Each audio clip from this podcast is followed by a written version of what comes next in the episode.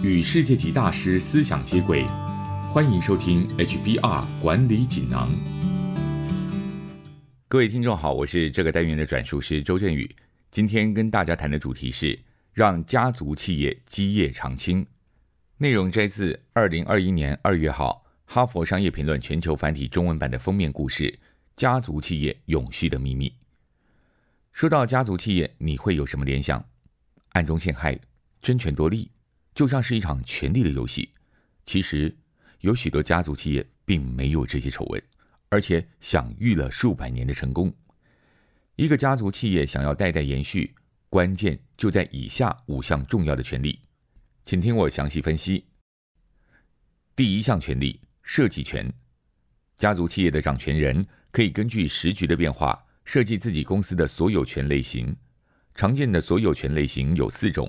包括一唯一所有权人，就是只由一位家族成员拥有公司并负责所有决策；二合伙制，只有积极参与公司内部工作的家族成员才拥有所有权；三分散式所有权，也就是任何一位家族成员都可以是所有权人并参与决策；四集中所有权，类似前一种分散式所有权。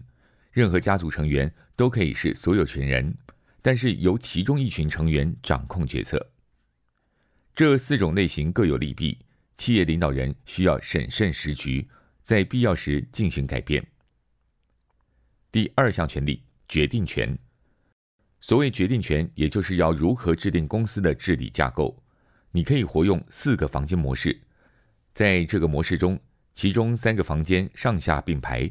由上而下代表的是所有权人、董事会与管理阶层。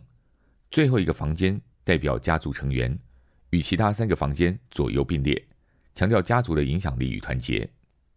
每个房间都有明确的规则，例如规定谁属于这个房间，房间内会以什么方式做出什么决策。第三项权利，价值权，也就是你会如何定义成功。家族企业不需要像上市公司一样必须面对股东负责，所以能够自行决定企业以及家族成员最重要的目标和价值。需要注意的是，如果你没有制定清楚的目标，可能会引发家族成员的内部争执，导致人才外流，甚至会危及公司的存续。第四项权利，告知权。正因为家族企业不需要跟上市公司一样揭露自己公司的所有资讯。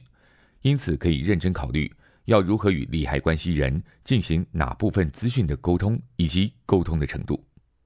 信任是家族企业最重要的一项资产，而有效的沟通对建立信任关系来说非常重要。